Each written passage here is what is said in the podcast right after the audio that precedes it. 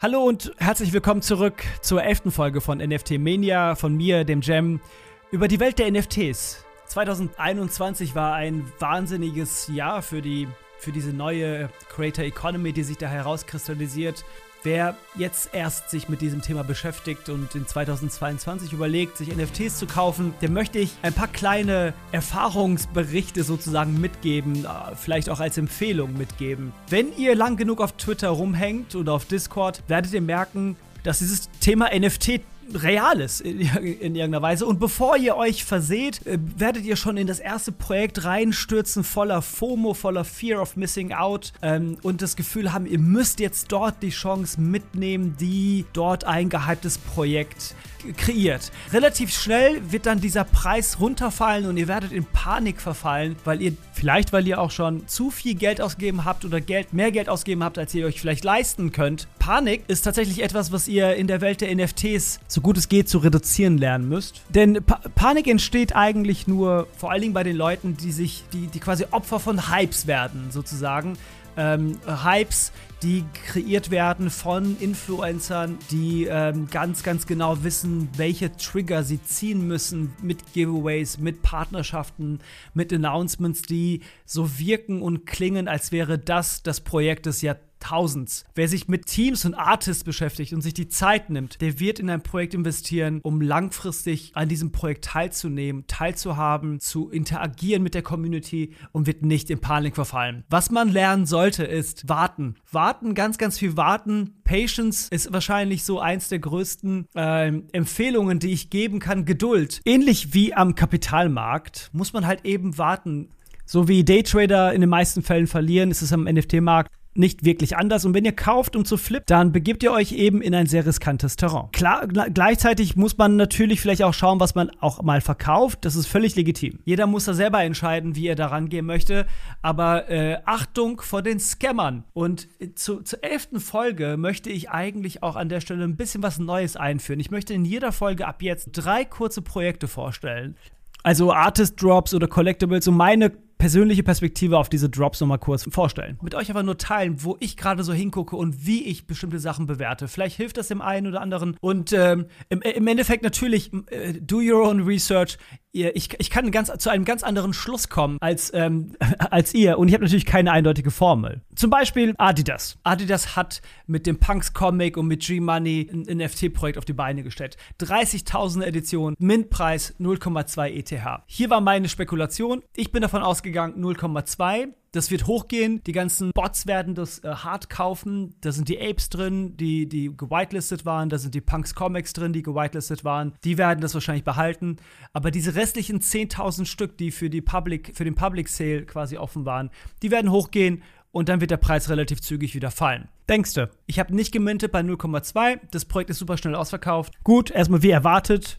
Aber dann lag der Floor Price vor ein paar Tagen bei einem ETH jetzt aktuell bei 0,7. Ich bin davon ausgegangen, dass äh, bei einer 30.000 Edition, das ist quasi ein ERC 1155 Token, der später zu einem ERC 721 Token umgewandelt werden muss. Also aktuell gibt es ein einziges Visual, das behält man über einen längeren Zeit und in der Phase 2 wird man das äh, in, in, ein, äh, in einen anderen Token umwandeln und dort eigentlich sein erstes NFT bekommen. Äh, ich bin davon ausgegangen, dass, dass es fällt, dass es nicht bei 0,2 hält und dass der Preis vielleicht auf 0,1 runtergeht und ich vielleicht dann einsteige. Das war eine falsche, eine falsche Prognose von mir. Ich habe keins gemintet, bislang keins gekauft. Das heißt, also hier lag ich bislang daneben, kann sich aber noch ändern. Mood Rollers. Mood Rollers von Lucas Danotto. Projekt Random Characters. Slim Hoods, über die habe ich schon mal gesprochen. Aus, den aus diesem Projekt wurden dann Random Characters. Das, das, ist eine Art Kollektiv. Da drin sind die Mood Rollers, 5000 Stück. Und nächstes Jahr im, im Januar, Mitte Januar, kommen die Invisible Friends raus. Diese Projekte hängen also alle irgendwie miteinander zusammen. Ich habe Mood Rollers gekauft, äh, drei Stück gemintet plus Danach bin ich hingegangen zu 5000 Stück und habe mir den fünft, also den fünft raresten unter den 5000 Stück für 1,5 ETH gekauft. Ich bin überzeugt von dem Projekt. Uh, do your own research. Modern Gamers ist ein Projekt, was unglaublich in den letzten Tagen gehypt ist. 10.000 NFTs, sehr guter, sehr unterhaltsam produzierter Trailer. Aber never ever würde ich in dieses NFT-Projekt investieren. Absolutes Hype-Projekt, absolut Influencer-getriebenes Projekt. Äh, Wartelisten, innerhalb von kurzer Zeit 100.000 Follower, alle Likes, alle Posts bekommen mehrere tausend Li äh, Likes. Für mich ein klares Hype, Scam, Scam will ich vielleicht nicht sagen, aber Hype Signal. Ähnlich wie dem Mikaverse, was sehr, sehr schnell hochgegangen ist und jetzt bei 0,5 liegt. Aber schaut es euch selber an. Das dritte Projekt, wovon ich sprechen möchte, ist ein Projekt von Every NFT. Da stecke ich natürlich selber mit drin und deswegen möchte ich euch da so ein bisschen was anderes zu erzählen. Es ist das Bobo Comics Projekt von Serkan Altunine, ein Illustrator aus der Türkei. Der hat 600.000 Follower auf Twitter, 160.000 Follower auf Instagram. Er hat über sieben Jahre eine Comic aufgebaut, was sich Bobo nennt. Es ist unglaublich lustig auf Türkisch. Und er hat eine sehr, sehr inter äh, interaktionsreiche Community. Die Posts bekommen alle 15.000, 20.000 Likes. Wir haben uns kennengelernt. Er hat gefragt, ob wir den Drop mit ihm machen wollen als Every NFT. Natürlich wollten wir das sehr, sehr gerne. Wir haben alles Mögliche dafür getan dass dieses Projekt erfolgreich wird. Im Presale bislang nur 75 Stück verkauft. Äh, der Public Sale beginnt heute Abend. Da sind einige Influencer mit im Boot, vor allem Serkans Freunde, die das Projekt mit unterstützen. Das Projekt ist super transparent, es gibt einen Animationsfilm, es gibt eine spannende Roadmap, aber ich kann aktuell zum Beispiel nicht gut abschätzen, wie der Public Sale laufen wird und wie das Interesse sich für das Projekt entwickelt. Klar, man muss dazu sagen, das ist ein Projekt, was wirklich speziell für die Türkei war und Türkei ist gerade sehr hart angeschlagen wirtschaftlich und das Projekt war halt eben, weil eben Serkan's Community aus der Türkei ist, speziell für diese Community aufgebaut. Man merkt auch da die, die Conversion sozusagen von einem Artist in seiner eigenen Community, die er über viele, viele Jahre aufgebaut hat, hin zu potenziellen Käuferinnen, die in NFTs investieren, ist nicht automatisch gegeben. Es ist nicht so, hey, ich habe meine 20.000 Follower, davon kaufen schon ein Prozent welche und dann habe ich x äh, 1000 Euro gemacht. So einfach funktioniert es ganz eindeutig nicht. Es ist schon interessant, auch in unserem Discord, dem Every NFT Discord, sind sehr, sehr viele neue Leute, die sich mit dem Thema auseinandersetzen, die zum Beispiel noch nicht wissen, wie sie eine Wallet überhaupt einrichten können. Es wird immer, es werden sehr, sehr basic Fragen gestellt. Wie erstelle ich mir eine Wallet? Wo fange ich da an? Äh, worauf sollte ich achten? Und all diese Themen, über die ich auch so ausführlich wie möglich und so einfach wie möglich sprechen versuche zu sprechen, sind halt eben bei den meisten Menschen immer noch offensichtlich noch eine große Hürde. Äh, dazu will ich äh, nochmal ganz gut sagen, Bobo Comics ist ein Every NFT Drop. Äh, Every NFT, die deutsche Plattform, die wir aufbauen, um, um verschiedene Artists zu, zu launchen. Kleiner Teaser, Mitte Januar, Ende Januar droppen wir was mit Chefcat, dem, dem deutschen Rapper. Also da sind spannende Sachen. Aber ich werde immer versuchen, versuchen so wenig wie möglich darüber zu sprechen, weil das halt, weil ich da eben selber investiert bin sozusagen oder mein eigenes Interesse im Vordergrund steht. Und dieser Podcast soll jetzt keine, kein Werbepodcast werden, in, in, in keinster Weise. Da möchte ich auch von vornherein und immer super transparent äh, mit, mit allen Zuhörerinnen sein. Research. Research heißt für mich nicht 24 Stunden Research auf Discord zu machen. Research heißt, sich wirklich mit den Themen zu beschäftigen, zu verstehen, wie bestimmte Artworks entstehen. Wenn ihr euch More Than Gamers anguckt, werdet ihr sehen, dass die Visuals wirklich crappy sind, meiner Meinung nach, und nicht wertvoll sind. Es gibt Millionen von, von NFTs, die dieses Jahr produziert wurden, auf verschiedensten Blockchains. Viele, wenn nicht die meisten, sind Copycats von irgendwas anderem, was erfolgreich war. Modern Gamers ist klar ein Copycat von Artifact. Die Art und Weise, wie ich auf Projekte schaue, ist immer von Anfang an zu versuchen zu verstehen. In der Art und Weise, wie sie herangehen, in der Art und Weise, was den Smart Contract betrifft, was sie die, die Vision betrifft, ob sie einzigartigen, neuartigen Stil haben und Approach haben und nicht auf den Floor Price zu gucken. Slimhoods, gutes Beispiel, der Floor von 0,05 ETH Mint ist gestürzt auf unter 0,00 1. 25 Dollar war der Preis. Ich fand's komisch. Hat sich aber geändert, denn jetzt ist der Preis bei 0,2. Ich habe damals, als es rauskam, über das Projekt erzählt und ich habe damals sehr ausführlich darüber erzählt, wieso ich in dieses Projekt investiert habe. Und das hat sich ausgezahlt. Wenn nur auf den Floor guckt oder ein Projekt basiert auf dem Floor Price allein bewertet, wird meiner Meinung nach auch 2022 nicht besonders glücklich. So, wir wollten in dieser Folge aber auch über Games sprechen, über, über Games, über Gaming. Es gibt einen Bereich, den, den kennt ihr wahrscheinlich alle, Decentraland, quasi eine Virtual Reality äh, Plattform, wo sehr, sehr viele verschiedene Events auch stattfinden, was eine Art Game ist im weitesten Sinne, wo man verschiedene Welten auch aufbauen kann, wo man äh, verschiedene Spiele auch spielen kann. Decentraland ist sehr, sehr populär, hat sich sehr, sehr gut entwickelt, ist quasi jetzt so eine sehr established äh, Plattform. Und dann gibt es zum Beispiel auch hier, äh, empfehle ich euch, euch wirklich äh, vielleicht mal reinzuschauen und euch eure eigene Meinung zu bilden.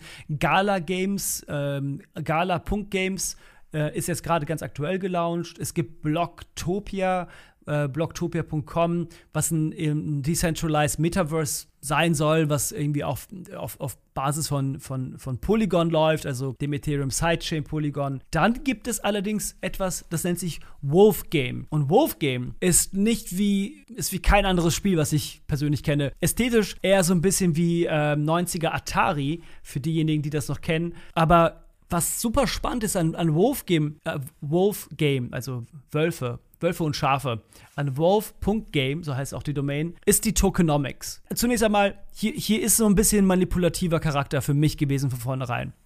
Ich habe über Influencer gesprochen. Es gibt den Influencer Beanie, der früher mal ein Casino-Chef war und jetzt irgendwie aus, aus, irgendwelchen Gründen super viel zu sagen hat in, im NFT-Bereich und, und die Projekte, in die er investiert, die gehen in der Regel hoch. Und wie kaum ein anderes Projekt hat Beanie Wolf Game krass gepusht, krass geschillt, immer wieder darüber getwittert. Was für mich schon so ein, okay, Moment mal, was läuft da ab? Signal war. Ich habe keine NFTs gemintet. Man konnte sie für 0,05 ETH minten. Dann hat man entweder einen Wolf bekommen oder ein Schaf. Was herauskam ist, dass man, dass die, dass die Schafe Wolf Tokens herstellen.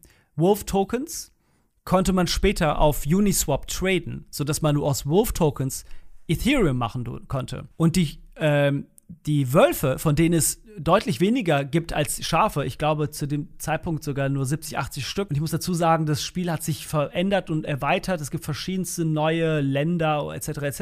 Äh, da, ähm, da müsst ihr euch wirklich auch intensiv mit beschäftigen. Aber es gab weniger Wölfe und diese Schafe, die diese Wolves, also quasi äh, Wolle herstellen, die müssen einen gewissen Teil ihrer Wolle als Steuer, als Tax äh, den Wölfen geben, beziehungsweise den NFT-Inhabern der Wölfe sozusagen.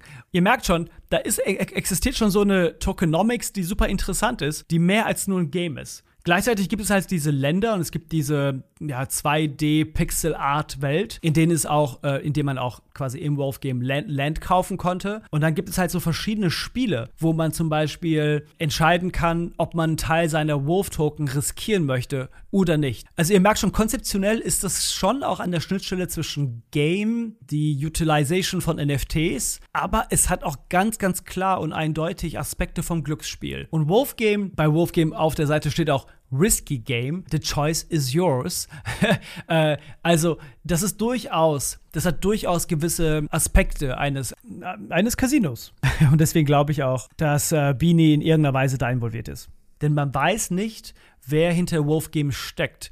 Und Beanie selbst hatte gesagt, dass er, ich glaube, 20, 30 oder mehr, glaube ich, 70, 80 Schafe gemintet hat. Und hier ist das Spektakuläre. In den ersten Tagen waren die Wolf-Token, die jeder einzelne Schaf produziert hat pro Tag, alle 24 Stunden, ein ETH-Wert. Das heißt, man konnte, so irre das klingt, mit 0,05 ETH minden, hätte man sieben Schafe gemintet, hätte man pro Tag sieben ETH gemacht. Irre, aus so einem Spiel. Und dann fragt man sich natürlich, wie funktioniert das? Und die Antwort ist deswegen Achtung, auch vor Scammern, Achtung vor Influencern. Wenn bestimmte Personen in der Lage sind, Projekte zu pushen, dann entsteht eben dort die Nachfrage. Immer mehr Leute sind in dieses Spiel rein, haben immer mehr für die Schafe und Wölfe bezahlt. Wolf Token war ähm, quasi deflationär nochmal, da gab es deflationäre Aspekte. Es hat deflationär gearbeitet, sodass es immer weniger wurde. Und so ist halt die Anfrage hoch. Es gab weniger auf dem Markt und der Preis ist nach oben. Super interessante Tokenomics, die es auf jeden Fall äh, lohnt, sich genauer anzuschauen. Also 2021 war so das Jahr, in dem äh, diese neue Industrie geboren wurde. In, Im weitesten Sinne, auch wenn man vorher schon NFTs minden konnte und so weiter. 2021 ist quasi Entste das Entstehungsjahr. Sehr, sehr viele Menschen haben dieses Jahr angefangen, Sachen zu bauen. Nicht nur NFTs, sondern halt eben auch Technologie. Technologie im Bereich Web 3.0, Technologie im Bereich Dezentralisierung, ähm, die Entmächtigung der Großkonzerne und die Ermächtigung jedes einzelnen Individuums. Ich bin davon überzeugt, dass NFTs äh, einen großen Schritt in die digitale Demokratisierung der Gesellschaft sein können, mit sehr, sehr viel Fragezeichen, offensichtlich, mit all den kapitalistischen Aspekten, die da reinspielen, die eben halt auch hochmanipuliert sind, äh, in einem dezentralen Markt eben keine Regulierung haben. Nichtsdestotrotz, 2021 wurde viel geschaffen und 2022 werden wir, glaube ich, sehen und merken, dass dort ein harter Filter kommen wird. Ein harter Filter im Sinne von, nicht jedes Projekt Nicht jeder Influencer, nicht, jede, nicht jedes Visual wird sich mehr verkaufen.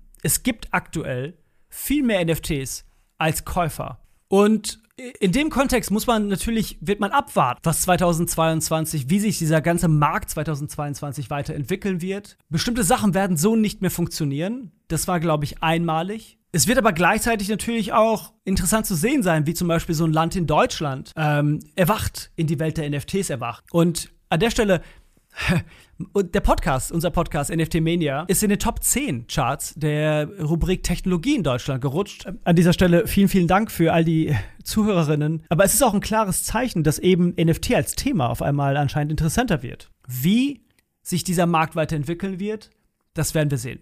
Auch regulatorisch. Sowas wie Wolfgame in Deutschland aktuell unmöglich.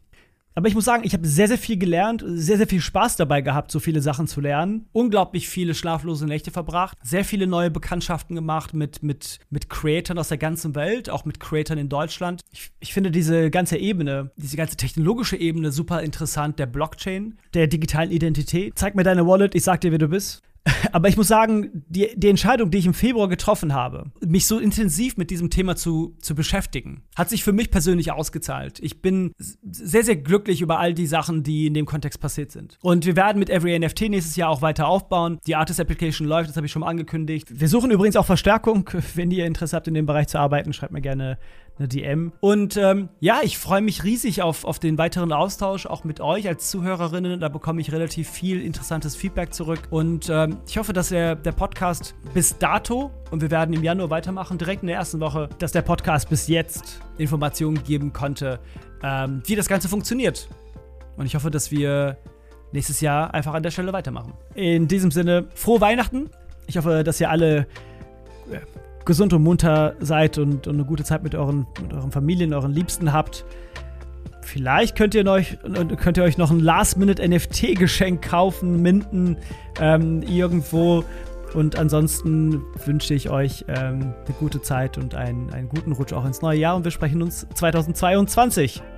Soweit von mir, dem Gem. Ihr findet mich auf Twitter unter CCEEMM. Vielen Dank fürs Zuhören. Macht es gut. Bis bald.